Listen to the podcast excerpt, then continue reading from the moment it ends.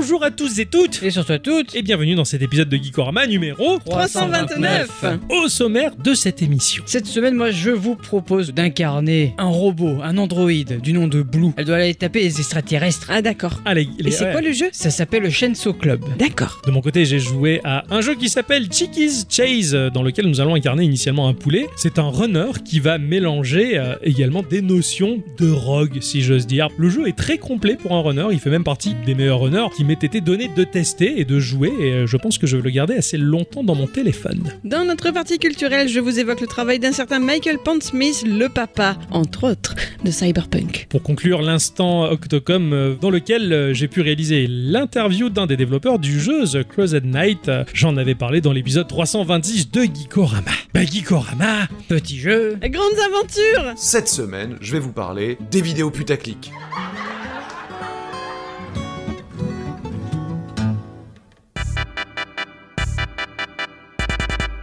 Bien le bonjour Mais Oh. vous ici Ah Vous- oui oh, mon cher Ixon. Ah bah alors Mon cher Ixon.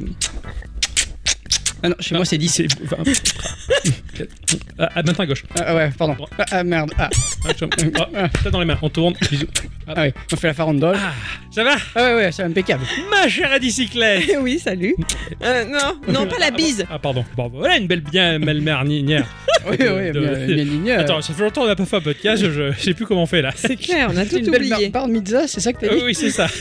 Mon cher Ixon, coucou. Et coucou. Et coucou, mon, mon, mon nouvel Ixon. Je- Ixon, le, euh, le, Ixon nouveau est arrivé. quoi. 2.3. Le Ouais. Ixon du futur. Ah oui, qui nous fait vivre de belles aventures, hein, j'ai envie de dire. Tout là, à c'est- fait. Il va bien, mon cher Ixon. Ça va très bien. Ah ouais, reposé. Euh, re- Ah oui, oui, j'ai j'ai beaucoup reposé. Oui, il en a eu besoin. Euh, Oui, Hein beaucoup. Ouais. Euh, je suis reposé, j'ai une alliance au doigt Ah ouais. Et oh, il un- cherche où. Euh, attends, je l'ai foutu où C'est vrai. Non, pas là. et j'ai un Isaac tatoué, enfin dessiné sur euh, la jambe. Euh, tatoué. Ah oui, tatoué. Ah oui, oui, parce que que tatoué, ça s'efface. d'ailleurs. euh, voilà. Euh, tu t'es fait avoir, hein. c'est pas un dessin, c'est un Ah, merde, j'allais prendre l'éponge grattante, moi, tu sais. Ah merde, je me suis fait niquer. C'est un nouvel Ixon. Voilà, sous un, c'est ça. nouveau, sous un nouveau jour. Qu'est-ce que t'en penses il est, il est plus beau qu'avant. Ah, Il est Ah. plus beau que celui qu'on a retrouvé sous le lit. hein. ça c'est pas faux. Quelle, quelle, quelle hein été sous pendant ton mariage, t'as un peu tout zappé, mais heureusement on était là pour te remémorer tout ce qui s'est Ah oui, passé. oui, bien sûr. Dans les petits pois. Ah oui, je, Oui. je me rappelle de tout. Oh ma chère bicyclette. Oui. Ça va bien ma chère bicyclette Oui, ça va.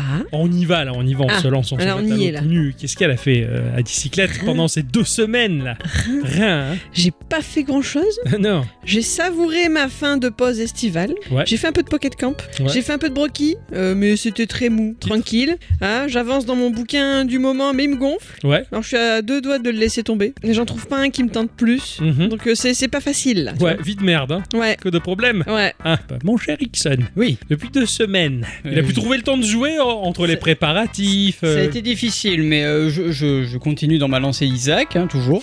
Je je l'ai de partout aussi, peut rien. Ah oui, oui. Je, je l'ai sur le PC, je l'ai sur la Switch et je l'ai sur la jambe maintenant. Et, ça- et ça tourne bien, hein. La résolution est pas mal. Oui, oui, c'est pas mal, oui, bien sûr. Quoique un peu noir et blanc, mais j'ai pas fait grand chose. J'ai commencé à tester euh, Steel Rising, Ouais, ouais, qui est très joli. Très joli. Pour un Alors, double A, il est vraiment très beau comme jeu. su- ouais, sur mon PC, enfin sur mon Shadow, il pourrait être un peu plus beau, mais bon, déjà c'est pas mal. Ouais. Mais c'est c'est pas la, la- la- la meilleure des versions, mais bientôt euh, j'aurai la meilleure des versions. Qu'est-ce que j'ai fait d'autre? Mon jeu de la semaine, évidemment, hein, ça Ouais. c'est- c'est la Et surprise. oui, oui, ça, ouais, ça je sais absolument pas à quoi t'as joué. Et c'est à peu près tout. hein. Euh, C'est pas mal. Voilà, de mon côté.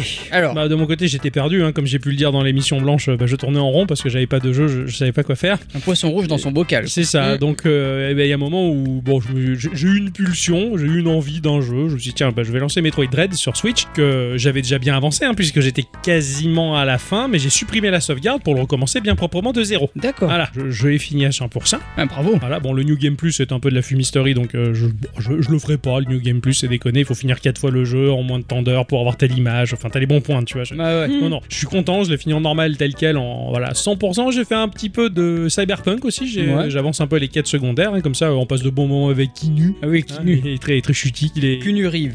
très sympa toujours euh, cyberpunk et c'est rigolo parce qu'au fur et à mesure que tu vois arriver des jeux sur ces machines de dernière génération comme la PS5 la, la Xbox Series X et, euh, et les PC en l'occurrence Mhm. on voit au fur et à mesure que cyberpunk commence à être un jeu de la génération précédente voilà Ah bah C'est- oui, bien sûr. oui. C'est pas moche, mais tu vois que, bah oui, effectivement, ça, ça commence déjà à vieillir. Bon, donc j'attends avec impatience le Nintendo Direct qui se profile à l'horizon. hein. Ce ne sont que des rumeurs, mais moi je le sais, il va y avoir du Metroid et j'attends ça avec impatience. Il a les sources. Ah oui, oui. de- oui, j'ai de très très bonnes Il a appelé sources. Julien, là. Non, non, non, Julien Chiez, il me dit que des conneries. À Ah oui. fois, voilà. Ça va être très bien. Donc voilà, j'ai j'ai hâte un peu du TGS aussi qui se profile à l'horizon. Tout à fait. Ça va être Ouais. trop trop bien. Bah, c'est c'est à l'heure de l'écoute de cette émission, je crois que ça a déjà commencé le TGS, me Euh, C'est semble-t-il. possible. Moi, je suis dans, dans, dans l'impatience, là. Ouais, ouais, je sais. Ah bon? Ah non. Parce que oui, bah, il y a le Nintendo Direct. Ah oui. Peut-être qu'il aura été. euh, parce que c'est prévu pour le 12. Ah, ah, moi je savais pas que c'était pris. ah, J'avais lu à partir du 12, il pourrait y en avoir un. Je savais même Oui, pas voilà. que c'est le 12-12 quoi. C'est prévu pour le 12. Après, est-ce que c'est plus tard, plus tôt Je ne sais On pas. verra, ouais. Sinon, euh, le vendredi 16, ça va être bien aussi. Ah oui, oui. Découvrir mon nouveau cadeau. Et je ne dirai pas ce que c'est, sinon après il va y avoir les gens qui vont dire. Euh, euh. Oh oui, oh, oh, ils sont gonflés les gens, ils te vont te râler dessus, t'as acheté un iPhone, c'est super cher. Je vois, mais est-ce que vous allez faire chier tous les connards qui roulent un SUV là de luxe ou les. hein non, alors la ferme. C'est ce que j'ai tendance à dire. Ah oui, bah voilà, on va dire ça pareil. Tu- Voilà. Tu, me l'enregistreras, je le dirai aux Ça gens. marche. chier quoi. Enfin bon, on va pas s'énerver à ce sujet-là. Non. on va pas regretter non plus. Non, non, ne pas regretter, ne pas s'énerver. Et dépenser tout l'argent qu'on a gagné. Exactement. C'est ça les paroles. C'est ça, Ou dépenser presque. un jour euh, sans retour. Tout à Mon fait. argent à Carrefour. Ouais. Voilà.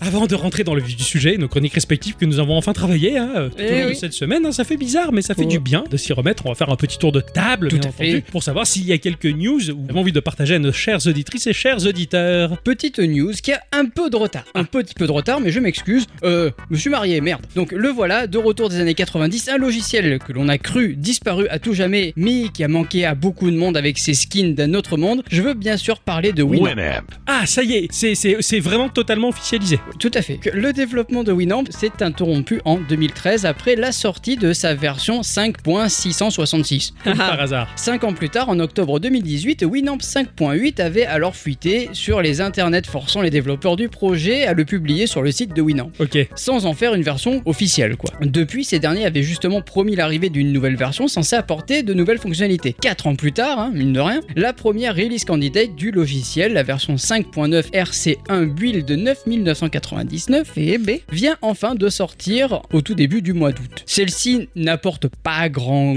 chose, mais néanmoins, elle est le fruit de dur labeur hein, pour les développeurs parce qu'ils ont tout retransposé de Visual Studio 2008 vers Visual Studio 2019. Il a tout fallu refaire quoi. C'est ça. Ah ouais. eu du boulot. Entraînant de facto la perte du support de Windows XP et Windows Vista. Oh, Oh, ça c'est dommage. Hein. dommage. Bah Comment oui, pour toutes faire, les mairies. Ah bah, je sais Voilà. bien. Ah pareil, pareil, on est raccord. Désormais, l'équipe derrière le projet peut envisager le développement et le déploiement de nouvelles fonctionnalités pour le mythique player audio à un rythme un peu plus rapide alors que plusieurs bugs ont déjà été remontés par la communauté. Le lecteur fonctionne correctement dans l'ensemble et devrait raviver des souvenirs à plus d'un. Franchement, il est dispo là, je peux le télécharger? Euh, normalement, oui. Je mettrai le lien sur le site. Ah ouais, ouais, je veux bien le télécharger moi aussi. Ouais. Oui, non, pas. Tiens, ça, ça me rappelle les bons souvenirs quoi. Il va se lancer Winamp.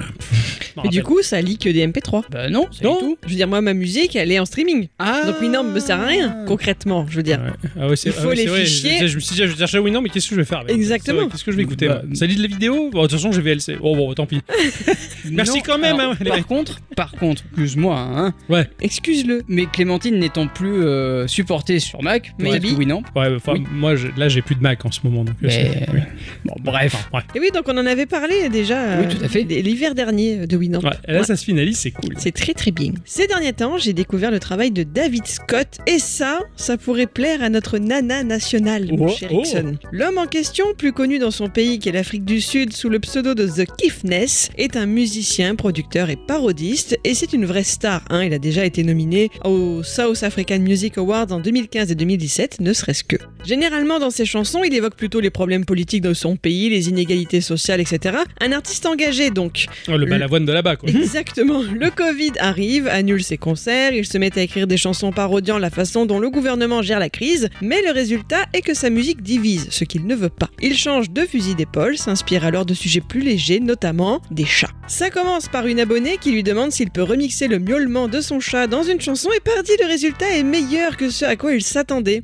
Au final, il a créé un album contenant 9 chansons intitulé Cat James, disponible sur toutes euh, les plateformes de streaming, et il reste tout de même un artiste engagé puisque la moitié des recettes du streaming est reversée à une SPA locale, histoire de sensibiliser à la cause animale. Et en l'honneur l'honneur de notre nana, je vous ai choisi bien sûr un titre intitulé Num Num 4. Ah oui. Alors je vous fais écouter parce que sinon c'est pas rigolo. Ah bah oui, oui.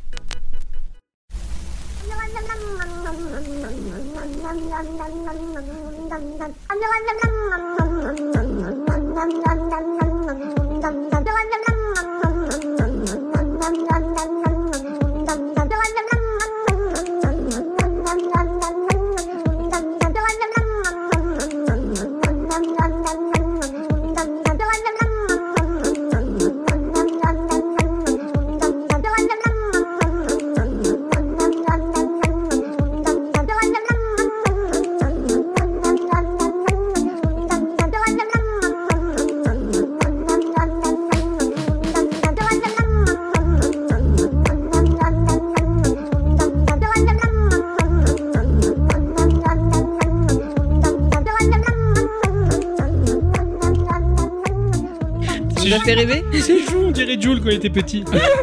Oh putain Alors, ça m'a toujours fait rire parce que ça a toujours été une blague sur les internets, le disque du chien qui aboie, etc. Et lui, il a réalisé le, C'est ça. le disque du chien, du chat qui aboie, qui miaule, pardon. La musique est pas inintéressante. Ouais, non, non, non, c'est du beau boulot. Après, c'est rigolo parce que tu reconnais les titres. Je crois qu'il y en a une qui s'appelle euh, Old Johnson et c'était ce Oui. chat noir là qui dit Ouais. Oh, long, long, long. Ouais, tout à fait, je m'en Donc tu sais déjà ce que ça va mettre Ouais, avant ouais. même d'écouter quoi. Excellent. Oh, c'est un chouette partage. Tiens, c'est c'est pas courant, pourquoi pas Bah Pourquoi oui. pas C'est rigolo. On va faire un petit peu de philosophie. Oh merde. Oh, déjà, on Parce, travaille. parce que c'est ce qui a provoqué cette news qui a un peu ébranlé Internet et le monde du gaming. Oui, ça a intéressé quelques philosophes. Ah. Je vais vous parler d'un petit studio qui s'appelle Mojang. Ah oui, Ah, oui, on les connaît un peu. propose un petit jeu qui s'appelle Minecraft. Mm. Petit. L'œuf ou la poule Perso, moi, tout ce que je retiens de cette simple question, c'est que les deux, ça se mange. Voilà en tout cas l'éternelle question qui voit en vérité une suite d'énigmes astronomiques dont l'humanité est incapable de répondre depuis plusieurs millions d'années. Plusieurs millions pour ceux qui, comme moi, se moquent complètement de Darwin et ses frasques. Alors, peut-être tout simplement qu'aucune réponse n'est évidente dans la mesure où la question est mal posée ou peut-être encore n'a tout simplement pas lieu d'être. hein. voilà, car en tant que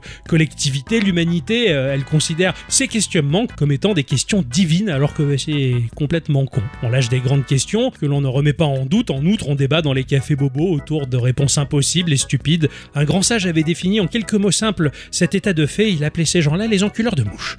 Pour éclaircir un peu tout ça, on va nous-mêmes, en tant qu'humains, reproduire en microcosme l'essence même de ce qui nous fait vivre, nous gouverne par ces lois naturellement inébranlables. Ainsi, par exemple, notre création chérie du moment, Internet, et par extension l'informatique, est un plan d'existence versé dans une énergie dite électrique, qui est un abrégé de notre propre univers. Car même s'il est artificiel, il est contigu au grand tout. Pour faire clair, on va dire, on n'est pas particulièrement capable de créer autre chose que ce qui est possible de faire et qui existe déjà. Même si ça sent très fort la nouveauté pour nous les humains. Cette réflexion vieille depuis la nuit des temps prend tout son sens dans le travail de Samuri et un joueur Minecraft. Minecraft a virtualisé d'une manière simplifiée l'énergie électrique via le système de Redstone, comme on le sait? De ce fait, ce joueur a créé un véritable ordinateur dans Minecraft. Ce n'est pas la première fois qu'une telle prouesse a été réalisée dans le jeu de Mojang, mais ici la machine comprend une partie graphique qui autorise un affichage en temps réel et non pas de simples chiffres comme une calculatrice. Samuri a créé un affichage one bit de Minecraft entièrement jouable dans Minecraft. D'accord. Il a créé un ordinateur complet ainsi que le jeu lui-même en Redstone. Et il est possible donc de jouer à Minecraft via un contrôleur de jeu géant, c'est une manette de PS4 sur laquelle on peut cliquer et ça fonctionne. Ils sont fous les mecs quand même. La vidéo, elle sera disponible bah, sur le site de Geekorama. hein, ça explique plus en détail le processus créatif de cette prouesse. L'équipe de Mojang est totalement subjuguée par la performance et le web est resté tout simplement bouche bée face à ce boulot colossal. Minecraft, c'est un truc tellement incroyable, c'est probablement le bac à sable le plus dingue juste parce qu'il a virtualisé l'électricité, l'énergie motrice fondamentale qui permet ne serait-ce que bah, d'écouter l'émission Geekorama. Il me tarde de voir si l'humanité va découvrir d'autres formes d'énergie pour voir ce qu'elle pourrait créer de nouveau, en écho au grand tout et au grand ancien.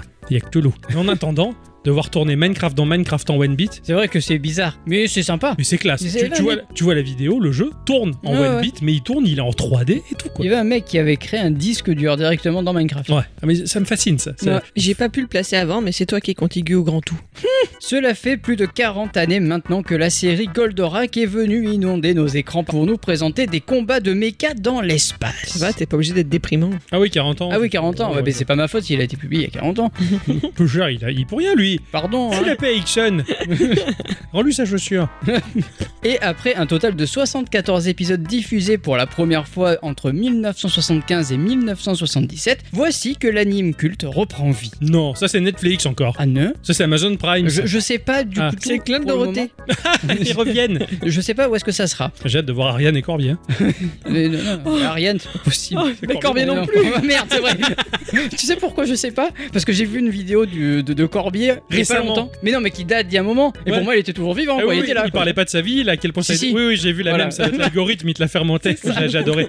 Donc c'est Go Nagai, le fondateur Ah du studio Dynamic Planning et le célèbre mangaka derrière la série télévisée Goldorak qui annonce en personne la bonne nouvelle. Après 48 années d'absence, la saga Goldorak va faire un grand retour avec une suite. Cool. En effet, le dessinateur vient de dévoiler avoir travaillé de longues années sur une production mystérieuse intitulée Project J. Bien évidemment, cette dernière n'est d'autre que la suite de Goldorak. Cette proposition est attendue pour l'année prochaine, autant dire que cela va très vite arriver. Ah oui, oh, c'est stylé Cela va de pair avec une news que j'avais faite il y a un Ouais. petit moment de ça qui annonçait un nouveau jeu vidéo sur Goldorak. C'est ça, c'est ça. Tout, tout coïncide, tout Ah ouais. s'imbrique. Je suis curieux, quoi. Surtout, bah, s'il y a Gonagai à la tête du projet, je me demande un peu quoi, à, quoi, à quoi ça Bah, va ressembler. moi, ça m'étonne un peu parce que Goldorak ne comprenant que 4 tomes, Ouais. 74 épisodes en anime, est-ce que ça sera une vraie suite ou je Oh, ne sais pas. Regarde, Tolkien est mort et regarde ce que fait euh, Amazon avec le Seigneur Oui, des non, non, c'est Anneaux.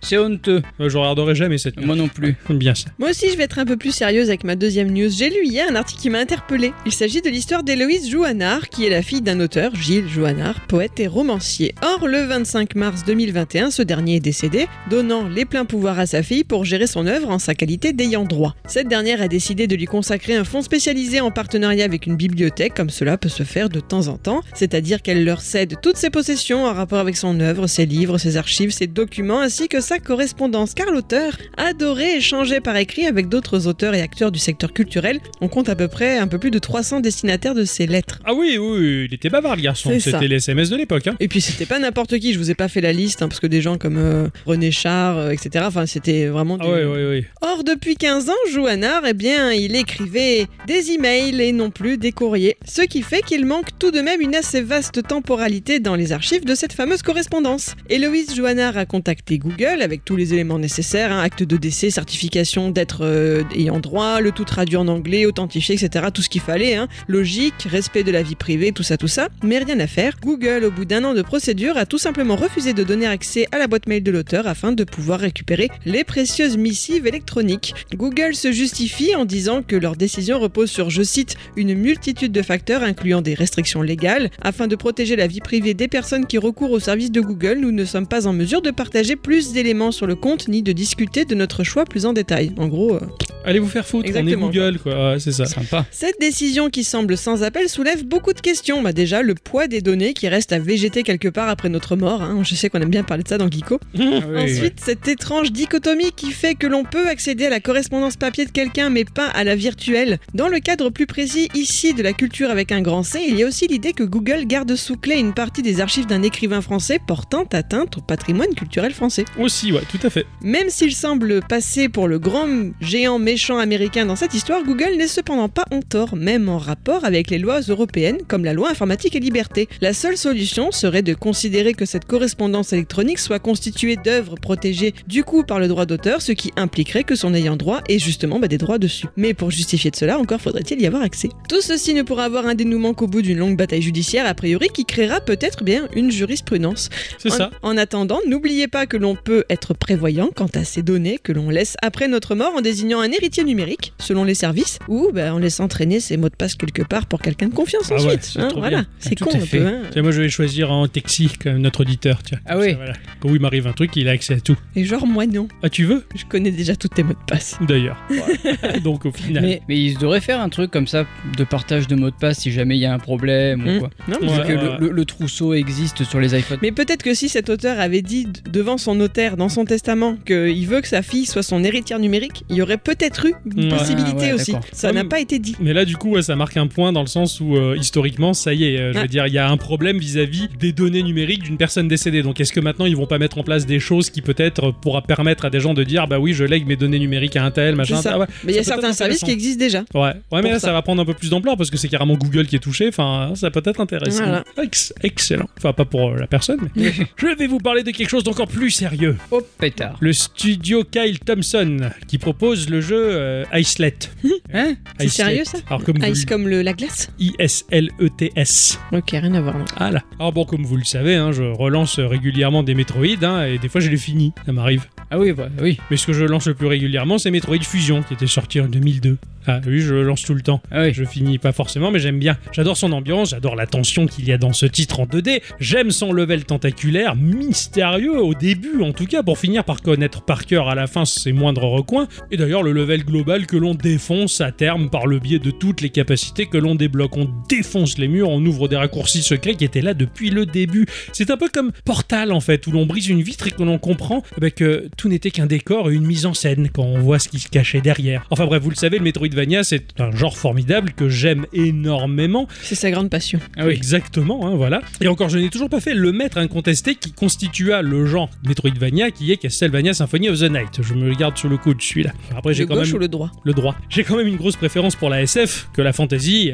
ou l'univers rigolo des vampires. Alors naturellement, Metroid m'a charmé avant tout le reste. L'univers rigolo des vampires? Ah oui, oui, c'est rigolo, les Ouais. vampires. Oh, je vais te que je vois pas le jour. Oh, je suis amoureux, tout ça. Enfin, les vampires, quoi. C'est cette espèce de, de- de tarlouse romantique. Enfin bon, voilà.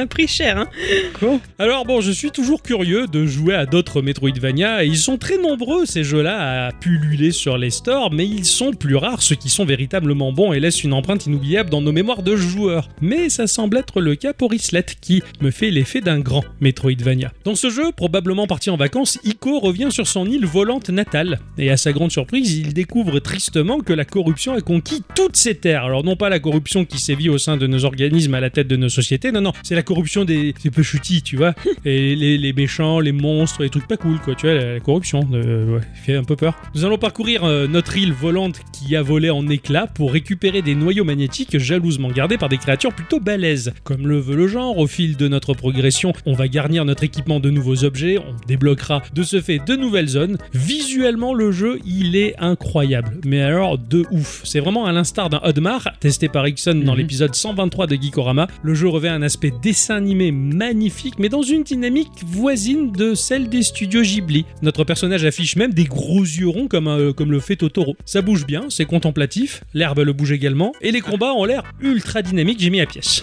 Ah oui. Ah ouais, direct, il est trop trop beau. On dit vraiment Ghibli? Ah, tu vas dire à un japonais les studios Ghibli, il va te dire... euh, Bon, d'accord, c'est pour que je ça. Ah ouais, non, non, j'avais vu ça sur internet et, euh, et, et les gens disent aux japonais mais pourquoi tu dis Ghibli? Il fait bah parce que dans ma langue on le dit comme ça. Mhm. Et les gens lui disent non, on dit Ghibli. Et là il soupire. C'est ainsi que se conclut ce petit tour de table, les chefs. Déjà Oui. Et oui. Euh, mon cher X. Oh oui. C'est toi qui as joué cette semaine en premier Ah tout à fait. Et qu'est-ce que ça fait? Ah, J'ai joué à Shenso Club. Ah ouais, non, je connais pas. Ah ben non, hein. Eh, Shenso Club. Il y a un Chaîne rapport comme avec la le mec. Chaîne euh, Shenso. C'est H-E-N-S-O. Il y a un rapport avec le mec qui a une tronçonneuse dans la tête. Bah oui. Bah non. Bah non. Mais j'étais une- à fond chaud. Il y a un jeu il y a Chainsaw un- Man quoi. une- un rapport avec une tronçonneuse. parce que Shenso, c'est Ah ouais, tronçonneuse, Ah oui. je crois. Enfin bref. Oui, c'est ça. Tronçonneuse. Cette semaine, euh, chères auditrices, chers auditeurs, ben, point de jeu de cabinet. Encore Oh. Comme nouveau, j'ai décidé de jouer à un jeu avec un casting entièrement constitué de personnages féminins et je vous jure, j'ai pas fait exprès. Ah, Petite tenue? Gronibar. Ah, pas du tout. Ah, Ni l'un ni l'autre. depuis qu'il est marié, faut pas déconner. C'est Eh. clair, il a arrêté les Gronibar. ouais. Oui, oui, euh, on enchaîne. Ah ouais.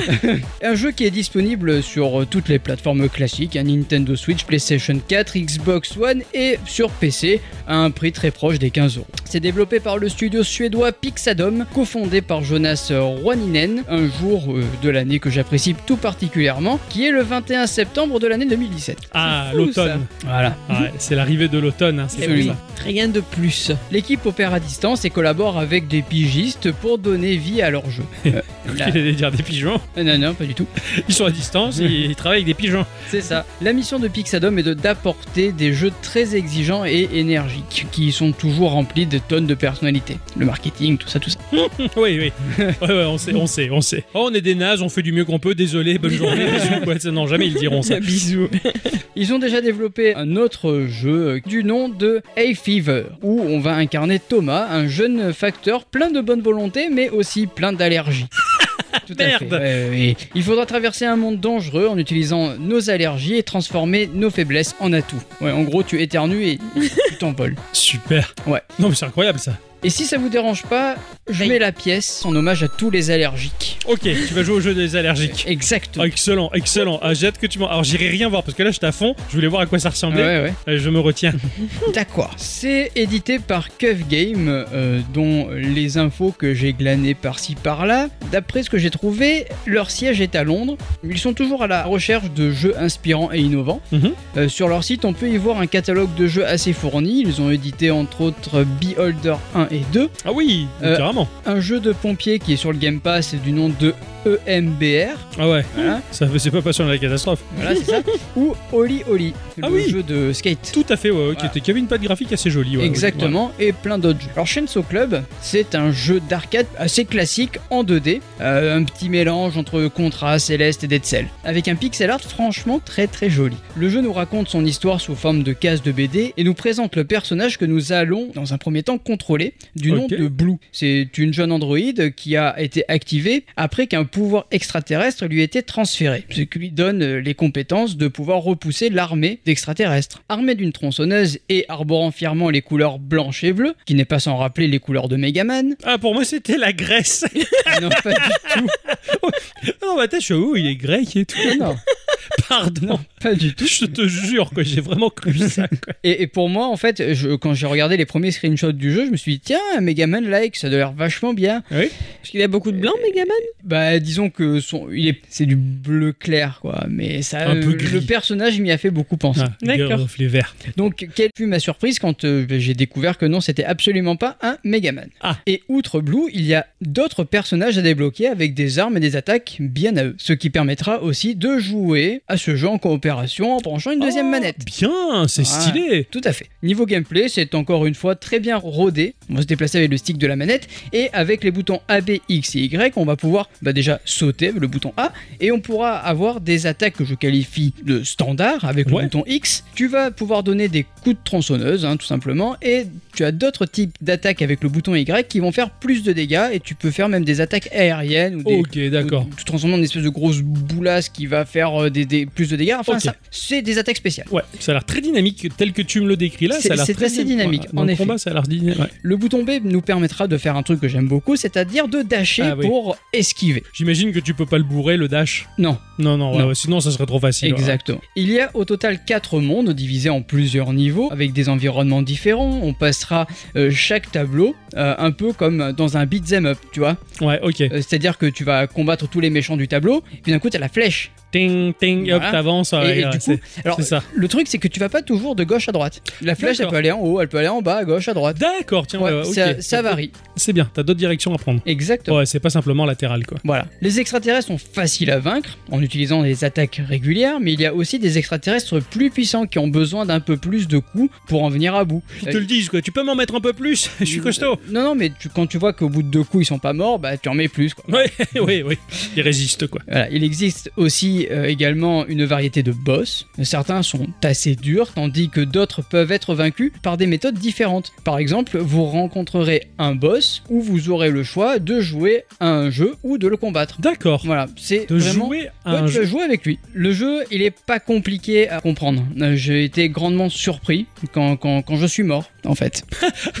c'est à, Oh, ma mort- salaud c'est à ma mort que euh, je me suis dit, oh bah merde, qu'est-ce qui se passe? Mais tiens, le jeu il déconne. Ah non, je suis mort. Non, non. Ah ouais. Ben, je, je vais m'expliquer. Notre personnage, il aura un total de 20 PV. À chaque fois que l'on va se faire toucher, on va faire descendre notre barre de PV. C'est logique, c'est normal. Ouais. Jusque-là, oui. Tout, a- tout est bien là. Même quand tu tombes, tu perds des PV. Ok. Mais il faut savoir aussi que les PV servent aussi de monnaie. Alors oui, dans un Ah. moment donné dans les niveaux, aléatoirement, tu vas avoir un shop qui va arriver, c'est une espèce de grosse maison avec des réacteurs, tu vois. D'accord. Donc tu vas rentrer dedans, tu vas acheter une amélioration, Mhm. mais cette amélioration va te coûter des PV. D'accord. Voilà. C'est chaud. Donc j'imagine. Oui, T'as dépensé sans compter. Tu, il faut dépenser en comptant là justement parce que sinon euh, Ouais. tu, tu meurs. C'est facile de regagner des PV Alors ou- oui, oui, tout à fait. Par D'accord. contre, le- les PV, à chaque fois que tu vas tuer un mob, tu récupères un PV. Une espèce de petit cristal qui va se mettre à flotter, tu le récupères et tu regardes un PV. Ouais, ça va. Tu as des va. mobs, par exemple, tu vas les tuer et tu vas avoir un plus gros cristal qui va te donner plus de PV. Voilà. Mais tu iras jamais au-delà de 20.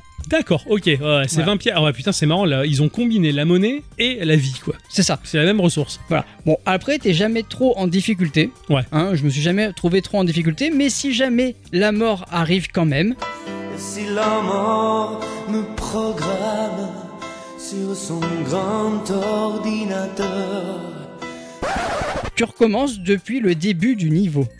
Ouais, ça va. J'ai eu peur que tu dises le début du jeu, quoi. Tu recommences au début du niveau et tout a changé. Ah. C'est aléatoire. C'est un roguelite, Ah, évidemment. ah, D'accord. Ah, sympa. Rejouabilité infinie. Exactement. Et ça, par contre, c'est- c'est super. C'est vraiment super. Graphiquement, le jeu, il est ultra joli avec de belles couleurs qui pètent bien et un pixel art très très très très très réussi. Les personnages bougent bien, c'est dynamique avec une animation très propre et même au niveau du sound design, ça marche très bien. Les zik qui accompagnent notre aventure sont péchus et se marient très bien avec l'ambiance. Ouais, ok. D'ailleurs, j'adore quand tu vas prendre une amélioration au shop ou, euh, ou ailleurs hein, d'ailleurs, tu vas avoir une petite voix euh, japonaise qui va dire Power Up.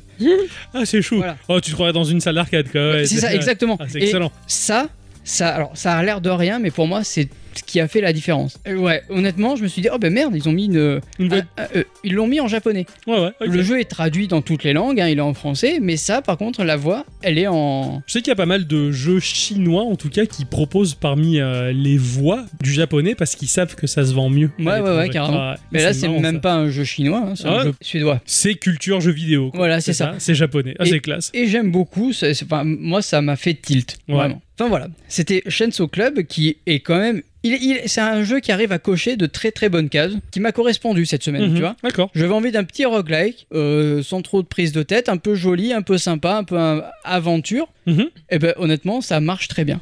D'accord. Voilà. Ah oui, t'avais dit que t'as d'autres personnages, ouais. Oui, t'as d'autres Ouais, personnages que tu débloques euh, après avoir combattu un boss. Ouais, ok, d'accord. Donc, ce qui fait qu'ils ont, ils ont des tronçonneuses ou pas? Alors non, euh, par exemple, le deuxième personnage, c'est une guerrière avec un gros marteau. Ouais, ok, d'accord. Voilà. Il y a un moveset différent, Exactement, par ouais. personnage. Euh, par exemple, les personnages peuvent être un poil plus lourds et euh, leur attaque un peu plus lente, Ouais, d'accord, ça va différer là-dessus, quoi. Après, ouais, ouais. mais plus puissante aussi. Ah, Celle avec le marteau est un peu plus puissante. Ouais, Et il y a une mais plus Et grande plus- allonge. Plus grand allonge, mais plus lent, plus lourd. C'est Ouais, ça. ouais, ok, d'accord. Oh, finalement, non, c'est sympa. Chacun peut trouver ses marques et son style de personnage. en Et, fait. et ouais, ouais, carrément. ouais. Puis ça permet de pouvoir jouer à plusieurs surtout. Putain, ça, ça doit être très sympa à partager, carrément. quoi. carrément. Non, mais ça, ça m'a l'air, euh, ça m'a l'air très, très chouette. C'est pas sur. Switch Euh, oui, oui, oui, oui. Ah oui, c'est sur Switch. Ah, bah, ça, c'est intéressant.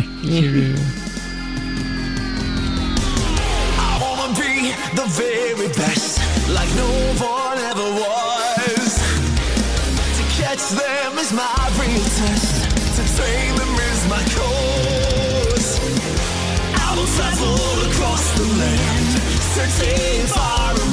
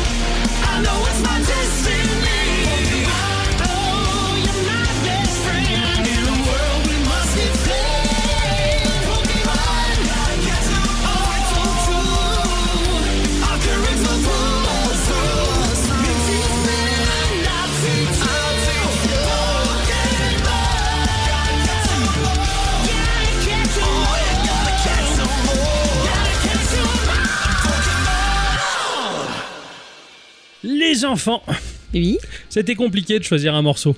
Ah bon? Mais euh, je sais que nos auditrices et nos auditeurs n'écoutent pas forcément Zikorama. Bon. Et donc, bah, j'ai récupéré un morceau de Zikorama que j'ai particulièrement aimé.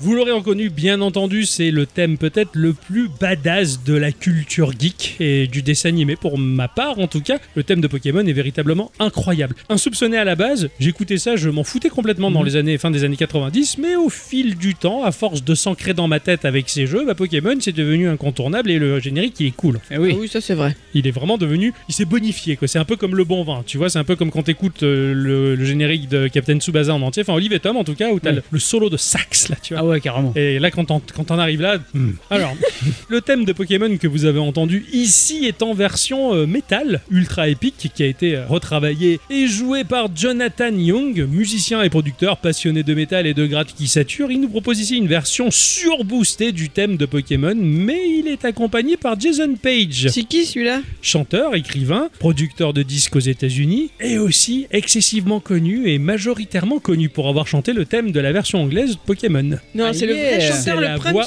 ouais, c'est la voix originale. Euh, C'est ici un ultra méga hommage euh, qu'il a rendu au travers ce cover et le duo nous a offert une prestation incroyable. Le clip est à voir aussi, il est super quali et euh, Jason Page il a, il a un look, il est, il est excellent, il est excellent. Carrément. Il, il- il a, il- c'est un bon gars, il a la bonhomie sur le visage que tu sens que c'est bien de chanter Pokémon. Dans le clip, il a la cravate qui bouge pas. C'est incroyable ça, j'avais Ah ouais. toujours rêvé.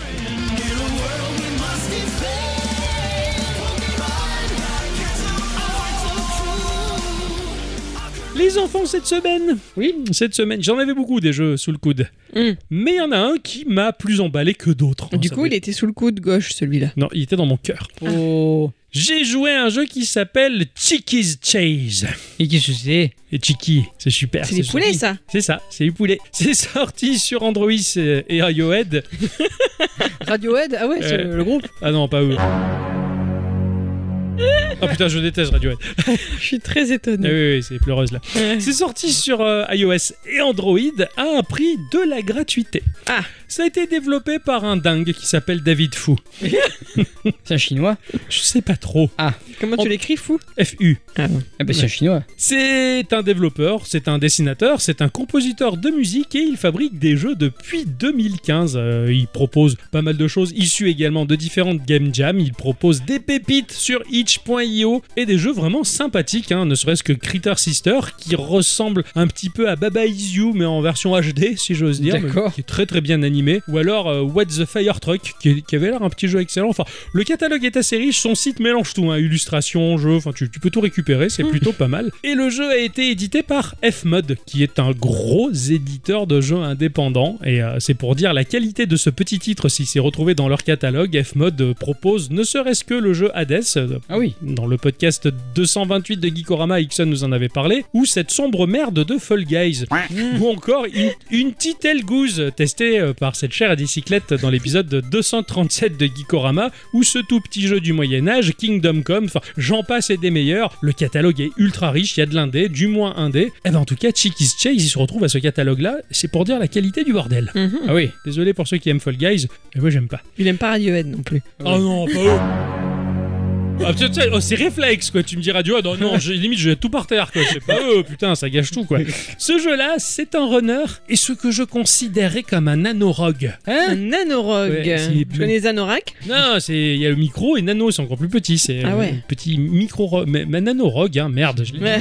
Oui, oui. On va se retrouver à sélectionner un personnage sur quatre. En l'occurrence, on va commencer avec Tiki, le poulet. Ah, il est couleur full, full équilibré. Pardon Quelle couleur il est, le poulet? Blanc. Ah ouais. Ouais, c'est un poulet Il blanc. a une petite crête rouge C'est important. Ah, c'est important. mais, mais pas que. On verra ça Ah. plus tard. Ah, il a une queue en plus? Ah oui, oui. On pro- il propose aussi Ronnie, le chat, qui a des coups de griffe dont la portée est relativement courte, mais qui font beaucoup de dégâts. On a Pickle, la grenouille, qui crache un lot de bulles. C'est un petit peu le shotgun du jeu. hein. Pika? Ouais, euh, non, Pickle. Ah, j'ai compris Pika, Ah, pardon. ouais, ouais, non. Il y a Skips, qui est euh, le lapin, qui est- dont les attaques euh, sont un dash extrêmement puissant. Quelle couleur il est, le chat? Euh, couleur chat. Comment ça se joue ce jeu? Eh bien, je vais vous l'expliquer. On va Ah oui. commencer avec le personnage de Chiki qui est le plus équilibré, en tout cas, celui que j'ai le plus joué. Donc, comme je l'ai dit, c'est un runner et dans ce runner, nous allons avoir 3 points de vie. Donc, si un ennemi nous touche ou que l'on tombe dans le vide, en toute logique, on va perdre un point de vie. On va se déplacer, bien entendu, automatiquement, de la gauche vers la droite, sachant que l'on tient notre smartphone à l'horizontale, ce qui nous offre une bonne vue euh, sur ce qui va arriver, puisque notre personnage est situé complètement à gauche de l'écran. Ça va se jouer à 2 pouces. Ah bon C'est un Two Fingers euh, doigté- doigté Games. Tout Ah oui, simple. C'est comme un Game Boy, quoi. C'est ça. Ah ouais, oui. Ah oui, c'est- c'est vrai, ça. ça, ça Mais non, quand t'as les gâchettes. y a Hein pas de gâchette sur le Game Boy. Merde. Mais non, mais ça, ça se joue quand même à deux pouces. Ah oui, tout T'as à pas fait. besoin quoi. de plus de doigts. Pas quand t'as les gâchettes. Et quelle gâchette Mais justement, il y en a pas. Ah S'il y en donc avait. voilà. Parce que moi, je suis habitué à l'autre, là, que maintenant il y a des gâchettes dessus, mais que c'est pas la vraie. Ah oui, ça C'est c'est ma faute. Je brouille les pistes en achetant des tonnes de, de Game Boy Fuzz. Ah mais oui, mais d'accord. bah, Hyper euh, turbin. Un tap sur la partie gauche de l'écran va faire en sorte que notre personnage va bien entendu sauter. De base, nos personnages nous ont fournis avec un double saut. Genre, t'as commandé un personnage et il est fourni avec son petit fascicule, son C'est petit ça. machin. Bah, un petit peu, hein, c'est ça, il a son double saut, c'est plutôt sympathique. hein. Et quand on fait un tap sur la partie droite de l'écran, bien entendu, on va attaquer. En l'occurrence, Chiki, lui, va lâcher une grosse bastos qui va partir à une bonne distance, hein. mais pas de bourrinage possible sur l'attaque, car il y a un nombre de tirs qui est défini selon le personnage sélectionné. En l'occurrence, pour Chiki, c'est une jauge qui va se scinder en 4 parties, qui va nous permettre de tirer 4 fois. Si on a intégralement déchargé la jauge, tout va se recharger assez rapidement. Mais ce qui fait que si on bourrine, et bien au bout d'un moment, il n'y a plus de tir. faut lâcher le doigt pour que Tu les peux 4 pas- segments se Ah rechargent. oui, oui, Tu oui. peux pas, genre, tirer deux fois, avoir que deux sur quatre et que ça se recharge. Si, tu peux. C'est pas comme un C'est le chargeur. temps qui fait que ça se recharge. Voilà, c'est pas comme un barillet de revolver. Voilà. D'accord. Ça se rechargera systématiquement si tu tires pas, en tout On, cas. on- on voit beaucoup ça dans certains FPS. Voilà, c'est un FPS euh, en, deux- en Nanorogue. 2D. Ah oui. Voilà. Petite feature sympathique, quand on tire, ça va maintenir légèrement notre personnage en vol. Tu sautes, tu tires, le temps qu'il tire, le personnage va avoir quelques... Une, allez, une petite seconde tout juste en sustentation dans l'air avant de retomber. D'accord. Donc tirer maintient légèrement le vol de notre perso, donc ce qui fait que on va laisser appuyer bah, sur la partie droite pour tirer en continu, ce qui va permettre à notre personnage de légèrement voler, mais on peut additionner cette fonctionnalité au double saut, qui, selon la cloche de la trajectoire de ce saut, peut laisser la jauge de tir légèrement se recharger pour enchaîner avec un tir à la volée et ainsi de suite. Donc tu Ah peux oui, selon comme tu t'étais merde, laisser en vol ton personnage assez longtemps. Les levels vont être générés aléatoirement, bien entendu, et lorsque l'on arrive au segment de fin, les levels sont segmentés, on va avoir droit à une petite boutique qui va nous proposer euh, un objet à choisir sur trois qui nous sont proposés. D'accord. Et ils sont nombreux les objets, et toute la subtilité du jeu est dans ces objets. Tu peux avoir un bouclier qui va rester devant toi pour te protéger des adversaires que tu peux cogner ou de leurs tirs, ou alors tu peux avoir un objet qui peut te permettre au prochain shop bah, d'avoir quatre objets proposés au lieu de trois. Tu peux avoir, euh, tu peux faire en sorte que la jauge d'attaque va se recharger plus rapidement, ou alors tu peux faire en sorte que tu vas upgrader la jauge d'attaque pour avoir plus d'attaque sur Ah ta oui, run, on va dire. Ou alors tu peux faire en sorte que bah, quand tu tues un monstre, ce monstre va se transformer en boule de feu qui va frapper s'il y en a un autre derrière éventuellement. Ou alors bah, sauter, ça te donne une pièce, donc t'arrêtes pas de sauter parce qu'il y a de l'argent à collecter bien entendu puisqu'il y a une boutique. Tu as euh, le triple saut par exemple, ou alors quand tu fais un double saut, ça va envoyer une requête sur le sol où tu peux gagner plus de pierres. Enfin, c'est la folie. T'as Ouais, plein- d'accord. même des objets qui sont destinés au personnage en particulier. Par exemple, Chiki, il a un objet spécial qui au lieu de tirer une bastos, il va en tirer trois dans trois directions différentes. Ainsi de suite, ainsi Ah, de c'est suite. pratique ça, le trois directions Ah différentes. oui, car ça, ça te fait un shotgun en, en- en quelque sorte. C'est assez sympa d'équiper ces objets et de les voir se synergiser ensemble. Et à la fin, plus tu les connais, plus ton choix il est pointu. On va D'accord. dire, et tu te fais ta petite build. On a des slots pour équiper ces objets que l'on va pouvoir upgrader au fur et à mesure. Et puis, une fois qu'on a sélectionné un objet, on peut acheter un fruit qui va nous rendre de la vie. Enfin, ça va nous remonter ses points de vie. Tu as un cercle dans lequel il y a un chiffre correspondant au point de vie que tu as. Tu peux avoir un cercle avec écrit 3 points de vie. Autour de ce cercle, tu vas avoir entouré en 4 segments, 4 petits arcs de cercle Ouais. que tu vas upgrader par les fruits. Tu vas avoir un fruit, tu vas avoir un petit bout du cercle, un autre, un autre. Quand tu en as 4, le chiffre à l'intérieur va monter. Tu vas passer à 4 points de vie. D'accord. Ah oui, ça te fait un peu des quarts de cercle. Exact- Des quarts de cœur. Des quarts de cœur, on va dire, mais à l'extérieur du cœur. C'est un peu particulier, tu vois. Sous forme de cercle. Se faire toucher, tu perds un PV, mais tu vas pas perdre les points de regain de vie qui entourent ton cercle. Ah bon? Admettons, tu as 3 arcs de cercle sur 4, tu perds un point de vie. Donc tu avais, admettons, 3 points de vie, tu passes à 2. Mais tu as gardé tes 3 arcs de cercle. Si tu manges un fruit, tu passes à 4, donc tu regagnes un point de vie. D'accord. La mécanique est assez Ah ouais. particulière et étrange, j'avais rarement vu ça. Mais du coup ça offre une petite tension et une gestion de ta vie toute particulière dans ce jeu que t'es très attentif sur ta barre de vie. Et ça j'ai beaucoup aimé. Quand on tue un mob, on va gagner un point qui va s'additionner dans une jauge qui est crantée en 10 cases. Si on se fait toucher, on retombe à 0. Par contre, si on arrive sur les 10, on va devenir invincible pendant un moment et on va arriver à foncer à toute allure. Lancer à une vitesse toujours égale dans ce jeu, sauf quand tu as la barre de super, bien entendu. On va retenir surtout où va atterrir notre personnage suite à un saut, de manière à anticiper tout ce qui arrive à vive allure dans le level pour toujours toucher un bout de plateforme pour recharger ton double saut et repartir à l'aventure. En fait, tu regardes jamais ton personnage, tu regardes surtout la zone où il est censé atterrir. D'accord. Vu que c'est un runner et que ça file à toute allure, que t'as pas le temps de t'arrêter, je regarde jamais mon perso, je sais que globalement, en fonction de sa vitesse, il atterrit là. Sa cloche, elle fait qu'il atterrit. Donc je regarde tout le temps ça et j'essaie d'enchaîner pour arriver sur les bonnes plateformes, les enchaîner pour pas tomber dans le vide ou pas me louper. Et à la Mario, tu peux sauter sur les mobs, bien entendu. Il y a énormément de choses qui vont se dresser sur ton chemin, mais alors tu vas faire de ces enchaînements, mais dignes d'un speedrunner. Naturellement, c'est impressionnant. Tu as la collecte de pièces. Pour la boutique, bien entendu, il faut vi- éviter les blocs explosifs, il faut éviter de tomber dans le vide. Il y a les mobs à sauter dessus ou les exploser avec ton tir. Il y a des coffres à exploser pour récupérer bon nombre de pièces. De temps en temps et très rarement, tu as des pots de banane, faut pas marcher dessus sinon tu glisses. Tu as des téléporteurs à la portale qui sont toujours par paire. C'est énorme. Et tout ça, ça défile à vive allure. Et bien entendu, plus tu avances dans le jeu et plus ça accélère au fur et à mesure dans ta run. Quand tu meurs, tu as un compteur qui va te dire combien de mètres tu as fait. Classique pour un runner, j'ai envie de te dire les pièces que tu as gagnées, combien de temps tu as passé en mode invincible et la durée de ta run pour au fur et à mesure améliorer tout ça. Le jeu, il s'arrête là en version gratuite. Ah, Si tu payes 4 euros et des bananes, tu peux débloquer le mode complet qui fait que tu vas gagner à la fin de chaque run des étoiles roses qui vont te permettre d'upgrader le nombre de slots d'équipement de tes personnages. Donc tu peux augmenter leurs slots et au fur et à mesure dans les boutiques obtenir plus d'objets. Mhm. Sinon, tu arrives assez vite à bout du nombre d'objets que t'équipes, et après, il faut faire des choix. Bah, j'en retire un pour mettre celui-là à la place ou quoi. Là, tu peux avoir beaucoup plus de slots, et en plus, tu as la possibilité d'acheter euh, un chapeau parmi une trentaine dis- disponibles à débloquer aussi. Sympa, le chapeau. c'est cosmétique ou C'est que cosmétique. D'accord. Là, pour le coup, C'était quoi ton préféré Oh, je, je pas. Il m'a saoulé, moi, les chapeaux. Au début, j'étais content, mais à la fin, je préférais Chiki sans le chapeau, tu vois. Même le chat. Graphiquement, le jeu est en pixels, mais alors, c'est de la 16 bits de haute voltige, on va dire. C'est très cartoon. Franchement, ça m'a un peu évoqué un Kirby. Ah ouais. Ouais, un Kirby dans les versions 16 bits ou GBA, voilà. Tout est chou, tout bouge très bien. Quand on tire, il y a même l'herbe qui bouge sous les tirs. Ah. Ça- m'a plu ça.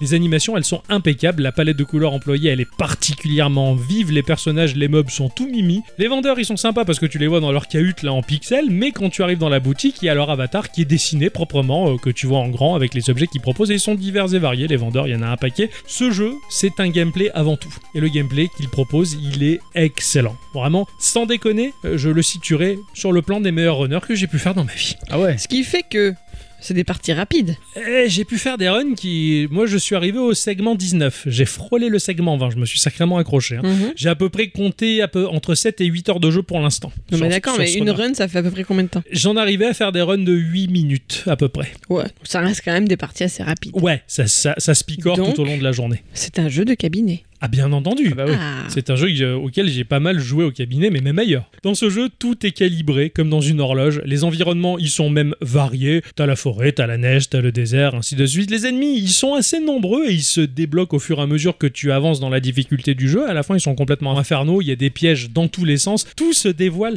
très lentement et cette composante build de personnages avec ces objets, ça transcende un peu le, le genre runner sans pour autant être une vulgaire copie ou un simple ajout, euh, un roguelite, comme tu le disais tout à l'heure, Ouais, que- ouais. comme à peu près 99% des gens, tu vois. Non, non, ce- là pour le coup, ce runner-là, il reste avant tout et pour tout un runner, mais alors il était super bien fourni. Et en version gratuite, il y a déjà largement ultra de quoi faire. C'est ponctué de quelques publicités, mais c'est des flashs de pub de 5 secondes à tout Ah casser, ouais, ça part chiant vite. quoi. Je me suis dit, j'ai envie de faire plaisir aux développeurs et j'ai envie de débloquer la totalité du truc, vu le nombre d'heures que j'ai passé, et j'ai pas fini d'ailleurs de passer des, des heures dessus. Je me suis véritablement régalé sur ce runner-là. Pour la rentrée de Geeko, c'était très bien. Ah bah oui, c'est ça. N'hésitez pas à le foutre sur votre téléphone, ça en vaut la peine. Il n'y a pas de honte à jouer sur le téléphone, euh, bien au Et contraire. ouais, de jouer à un anneau Hein Rogue Two Thumbs. C'est ça. Il faut vivre avec son temps, jouer sur le téléphone. Merde, sinon fait. vos grand-mères, elles seraient restées au lavoir. Ma chère à bicyclette, Oui. c'est ton instant culture. Ah bon?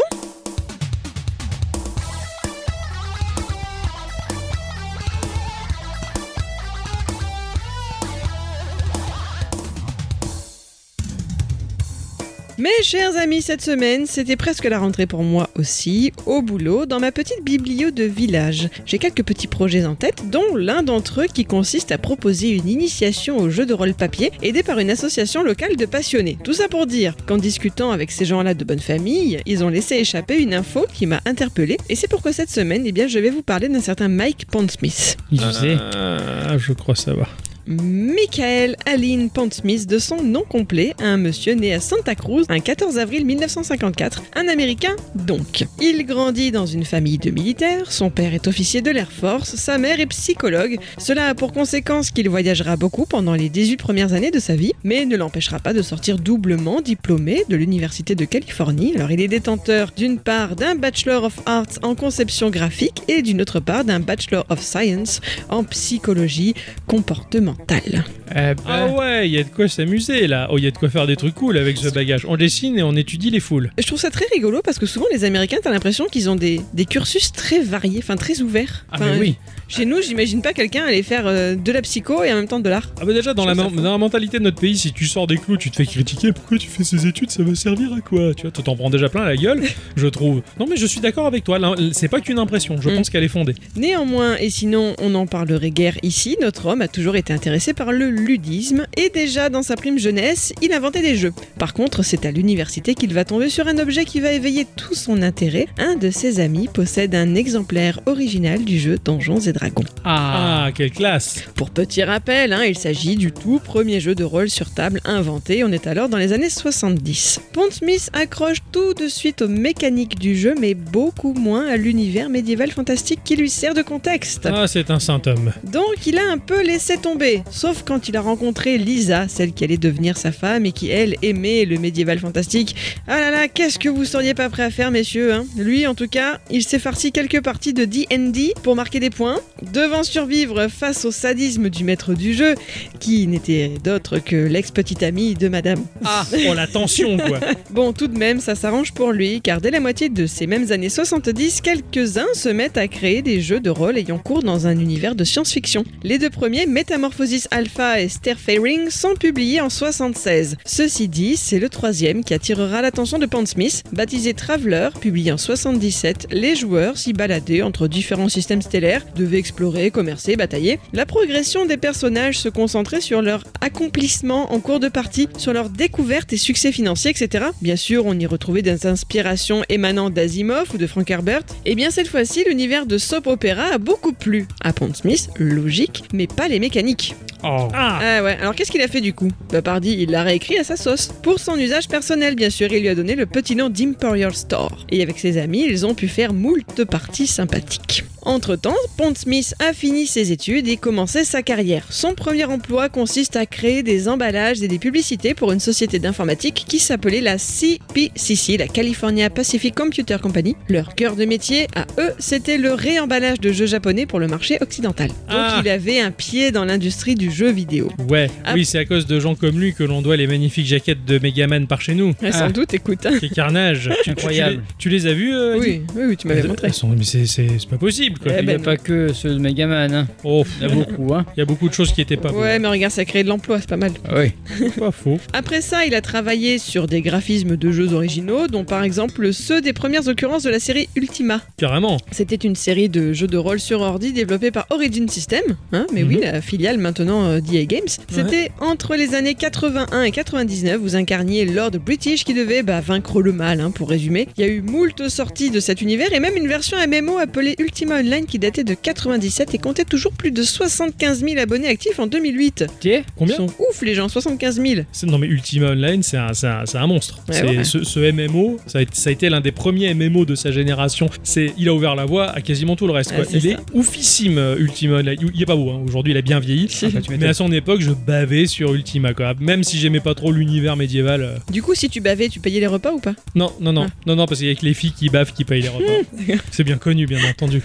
Mais bref, en ce qui concerne Pond Smith, ça n'a pas duré. hein. La CPCC rencontrait des soucis et Pond Smith a perdu son emploi. À partir de là, il a été embauché dans son ancienne université en tant que graphiste. Et c'est à ce moment-là qu'il a justement créé son Imperial Star maison. Dans son service, il avait accès à des ordi assez puissants, si je puis dire, à de bons outils de travail, ce qui lui permettait de bosser sur de la maquette de livres de magazines, ce que tu peux pas faire à la maison. quoi, Ah bah, bien sûr. Ah oui, à l'époque, c'était plutôt compliqué. hein. Voilà. Et puis entre-temps, bah, il découvre euh, un autre truc, les animés japonais. Ah. Eh oui. Et un jour, dans une librairie, il tombe sur un manga, Mobile Suit Gundam. Ah oui. Ah eh oui. oui. Et alors, les robots géants, quel bonheur Bien Il sûr. surkiffe Bon, il lit pas le japonais, mais il adore. Et ça lui fait tilt dans sa caboche. Les robots géants, c'est de la science-fiction. Et oh là là, il a justement sous le coude tout un univers de science-fiction qui tient dans un jeu de rôle. Y aurait-il pas un truc à faire? Bien sûr que si. C'est comme ça qu'il va créer, alors je sais pas si je le dis à la française, hein, Mecton.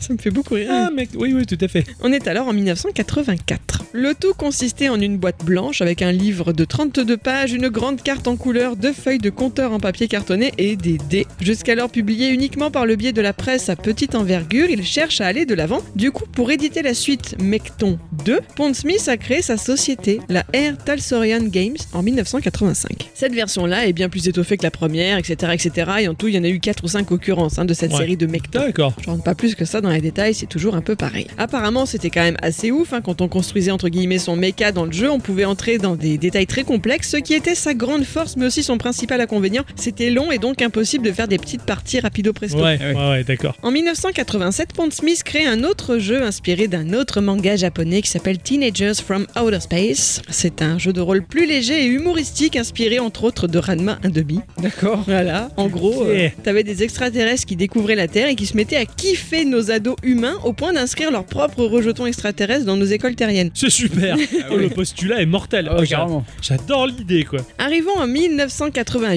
année où Pond Smith écrit encore un nouveau jeu de rôle. Laissez-moi vous en raconter la trame scénaristique. L'histoire prend place à la fin des années 80. Les États-Unis sont en conflit avec l'Amérique centrale, ce qui va provoquer un effondrement économique important et un coup d'État militaire. Le résultat est que l'Europe et le Japon deviennent des superpuissances et l'Union soviétique ne s'effondre pas. À partir de là, se développent des États orbitaux qui deviennent indépendants et des mégacorporations qui se battent entre elles pour asseoir leur domination. L'univers est empli de catastrophes, hein, des famines, des conflits nucléaires, etc. Le génie biologique a fait des bonds de géants, se mettant à produire des prothèses cybernétiques et des interfaces homme-machine diablement efficaces. La violence est partout, la police nulle part, et le jeu prend place dans une ville fictive de la côte ouest des États-Unis entre Los Angeles et San Francisco. Peuplée de 5 millions d'habitants, elle présente une société en strate dans laquelle les joueurs doivent survivre entre les guerres de gangs, les rivalités d'entreprise et les machinations politiques. Bref, bienvenue à Night City, Oh. dans le jeu Cyberpunk. Ah, mais oui. Et là, ça va parler à bien plus de monde tout de suite. Ouais. Et quand tu as dit le nom de son créateur, bah, oui, je,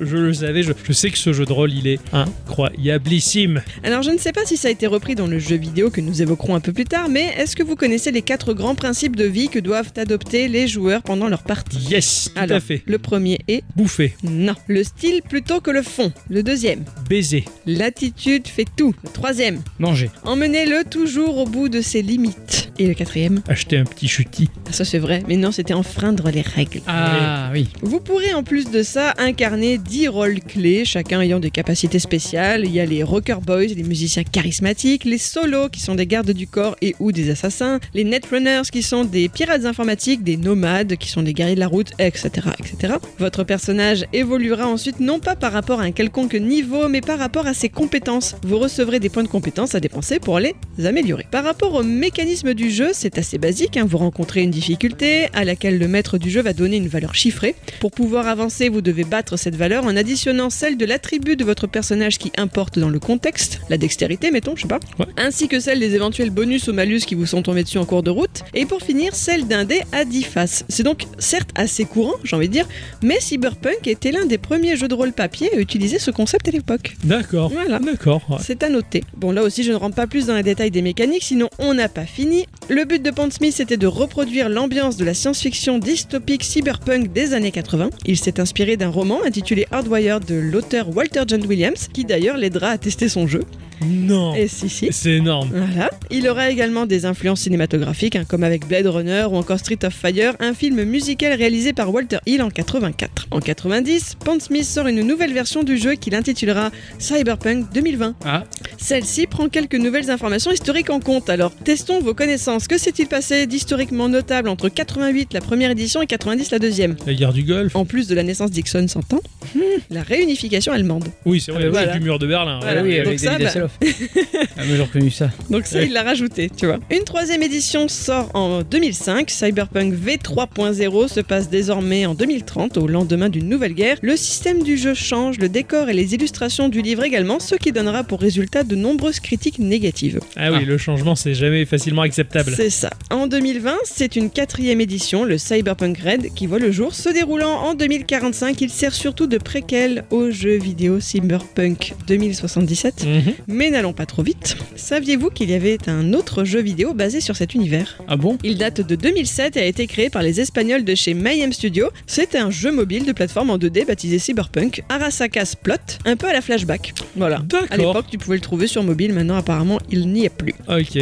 Autre petite histoire, vous savez bien sûr qui a développé le jeu Cyberpunk 2077. Sûr, C'est Project Red. CD Projekt. Oui, pardon. Qu'est-ce qu'on leur doit également comme autre grande saga? Le Wisher. Tout à fait, qui lui est basé sur des romans de... Machin euh, polonais. C'est toujours un plaisir de le dire, Andrzej Sapkowski. Sapowski. Sapkowski, voilà, enchanté. Audible, ils le disent bien. Ah, ça c'est bien, on récupérera leur voix. Mais aussi sur un jeu de rôle papier crayon du même nom, édité par Air Talsorian Games. Hein, toujours donc sous le coude de ce cher Pont Smith, un peu rigolo. Oh, c'est ouais. marrant, c'est marrant. Pour conclure à son sujet, sachez qu'il a également créé d'autres jeux de rôle comme Castle Frankenstein en 94. Il a contribué à Forgotten Realms, Oriental Adventures de Donjons et Dragons. Il a travaillé également sur d'autres jeux vidéo. Il a été auteur ou co-auteur de jeux de société. Il a même enseigné au DigiPen Institute of Technology, qui semble être une super école qui est à Washington, Singapour et près de chez nous en France, enfin au Pays Basque espagnol D'accord. à Bilbao et qui propose des licences et maîtrises en informatique, animation, développement, conception de jeu. Enfin, ça a l'air super, quoi, tu vois, Ouais, vraiment ouais. trop trop bien. Bien sûr, je n'ai fait que survoler le jeu sorti en 2020 ainsi que le studio polonais qui en est à l'origine. Y aura-t-il matière à les évoquer davantage la semaine prochaine? Ah, ça serait bien. Ça Ah serait- bah oui. Ah oui, il faut.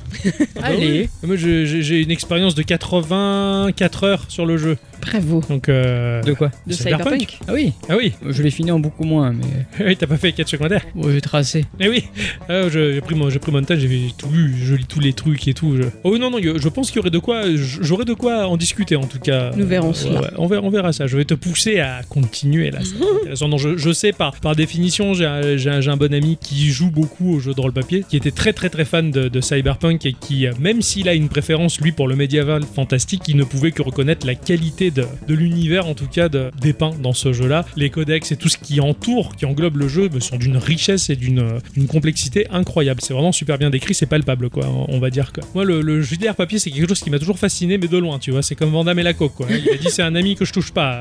Euh, Alors bah moi, le JDR, c'est un papier, je, je touche pas, mais je sais que si j'y touchais vraiment, ça, ça pourrait me passionner. Je pourrais faire des campagnes pendant des années, quoi. C'est excellent. Oh, tu, tu m'as tu m'as bien fait rêver avec ça, mais merci ma chère Alice. Je Ah vous en bravo. prie. Avant de se séparer, les enfants, on va faire un petit tour dans la section à moi. À moi, Allez, à La lui. section euh, Instant Octocom. L'instant de Octocom. L'instant d'Octocom.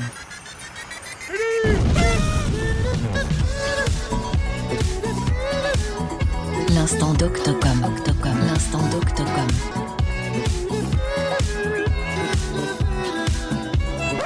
Coucou. Vous savez, les enfants, il y a de nombreuses semaines de ça que l'on a quasiment oublié. hein. Dans l'épisode 326 de Geekorama, j'avais joué à The Closet Knight, Tout à fait. un jeu sorti sur Mega Drive de la part d'un petit studio français. Voilà. Oui. Adicyclette les a contactés, euh, bien entendu, de manière à ce qu'elle reste polie, je lui ai dicté le texte, forcément. Genre, s'il me dit pas ce que je dois dire, j'en suis pas capable. C'est à peu près ça, merci de résumer si fidèlement la situation. Et euh, de ce fait, euh, l'un des créateurs du jeu, Arnaud Demarais, nous a répondu, nous a permis d'obtenir une petite interview afin d'en savoir plus sur ce jeu-là. Trop bien. Ah, bravo.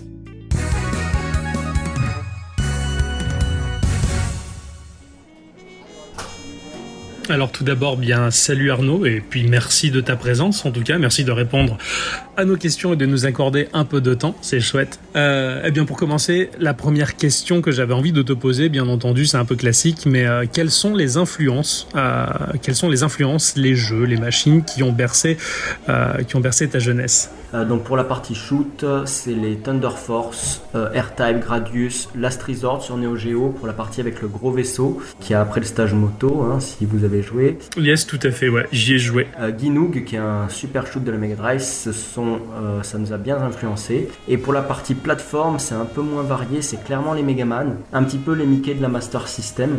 Et pour tout ce qui est gravité, euh, du côté level design, c'était plutôt euh, le jeu Metal Storm, et du côté programmation et mise en place du truc, c'était un petit jeu Game Boy Color qui s'appelle Wendy. Ah yes, effectivement pas mal d'influence en tout cas. Euh, pourquoi avoir choisi la Mega Drive euh, pour TCK En fait, quand on commence un cours de programmation, on apprend à faire euh, des petits jeux ou des petits programmes pour PC.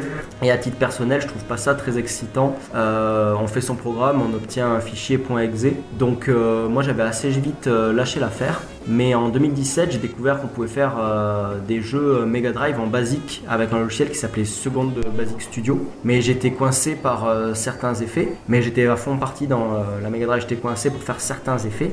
J'étais parti à fond dans la Mega Drive et du coup pour faire ces effets j'ai découvert qu'il y avait un kit qui permettait de programmer en C qui s'appelle SGDK qui est super et donc du coup euh, c'est comme ça qu'on est arrivé euh, sur Mega Drive. Alors du coup, je suis curieux, je voudrais bien savoir quels sont les avantages que l'on a à développer sur Mega Drive, mais aussi surtout quelles sont les contraintes. Alors euh, la plus grosse contrainte euh, qui nous a tous concernés euh, dans l'équipe hein, c'est la place disponible sur la cartouche si on n'utilise pas de ruse.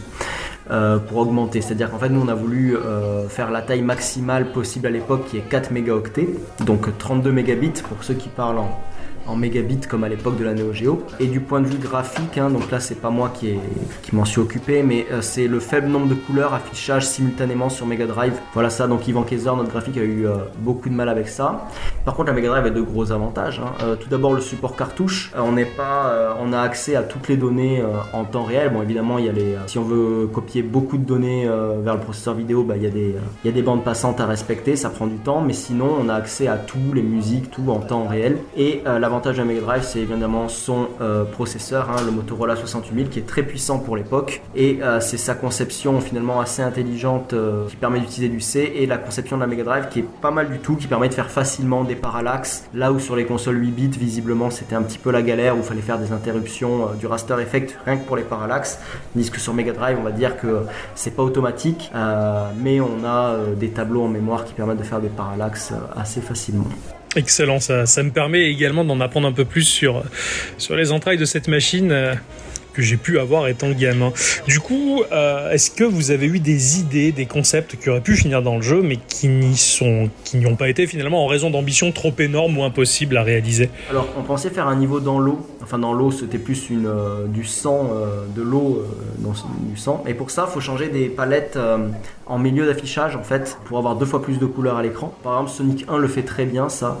Et à l'époque, on avait euh, l'ancien kit de développement qui, euh, lorsqu'on faisait du raster effect, donc changer, euh, envoyer des données dans le vidéoprocesseur en cours d'affichage de, l'image, c'était pas très optimisé. Et donc, du coup, quand on l'a tenté, ça clignotait dans tous les sens. Et comme le jeu était quand même bien avancé, on n'a pas trop voulu forcer pour, faire rentrer cet effet. Donc, l'effet visuel n'a pas pu être intégré au jeu. Et par conséquent, en fait, il n'y a pas eu de niveau aquatique. Voilà.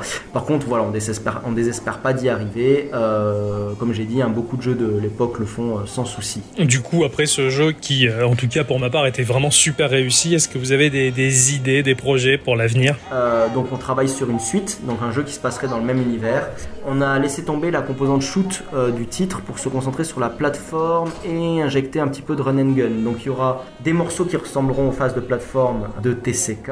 Ce sera un petit peu plus Metroidvania, mais euh, vraiment pas à la sauce Nintendo, euh, toujours à notre sauce, un petit peu énervé, euh, comme vous pouvez le voir sur les consoles Sega, euh, et du run and gun à la Contra ou Alien Soldier. Donc c'est un petit peu prétentieux de dire ça parce que c'est des excellents jeux de la Mega Drive, mais bon, on va faire euh, du mieux qu'on. Voilà, euh, je vous remercie de m'avoir laissé la parole et, je vous souhaite bon jeu. Mais c'est avec plaisir et, c'est nous au sein de Geekorama qui te remercions de nous avoir accordé un petit peu de temps pour répondre à ces questions. Et, crois-moi que le jeu était, terrible, même si j'ai particulièrement souffert. Et, eh bien, j'ai hâte du prochain. On le remercie beaucoup en tout cas pour euh, cette petite interview, ça fait plaisir, euh, mais merci beaucoup de nous avoir un peu éclairci sur ce jeu-là qui bah, a surpris grandement mon entourage, en tout cas quand je leur en ai parlé en disant oui j'ai fait un jeu Mega Drive, et les gens font a des gens qui sortent encore des jeux sur Mega Drive, tout à fait. Et on le remercie aussi de sa patience, parce que pour que j'aille voir mon Twitter quand il avait répondu, il a fallu un certain temps. Ouais, il a fallu un certain temps. De ce fait, je remercie également notre auditeur euh, Aegis euh, qui m'a fait cadeau euh, de ce jeu-là, puisqu'en fait, il avait kickstarté dans le but précis de d'obtenir la copie et de me l'offrir. Ça, est c'est beau hein. ça. Ah oui, ça Tu c'est. devrais un- lui faire un bisou. Ouais, ah bah tiens, Aegis. C'est pour toi. Oh merde, qu'est-ce que j'ai embrassé là Oh. Enfin bon, en tout cas, merci en tout cas de nous avoir accordé ce petit moment sympathique. Et bien les enfants, c'est ainsi que se conclut cette émission de Geekorama. La reprise était compliquée, Ah oui. on était complètement assommés, euh, encore sous les vapeurs de l'alcool de la semaine dernière. J'ai faim. Ah oui, j'ai la dalle aussi, pareil, on va aller faire ça, on va les manger. Ah oui. Merci à tous et toutes Et surtout à toutes. d'avoir écouté cet épisode jusqu'ici. Bien entendu, on se retrouve la semaine prochaine. Euh, bah, c'est la reprise. Bon courage à vous également. Et on vous fait bah, des bisous. Et comme d'habitude, on vous accompagne. Ah oui. Et bisous. Des bisous.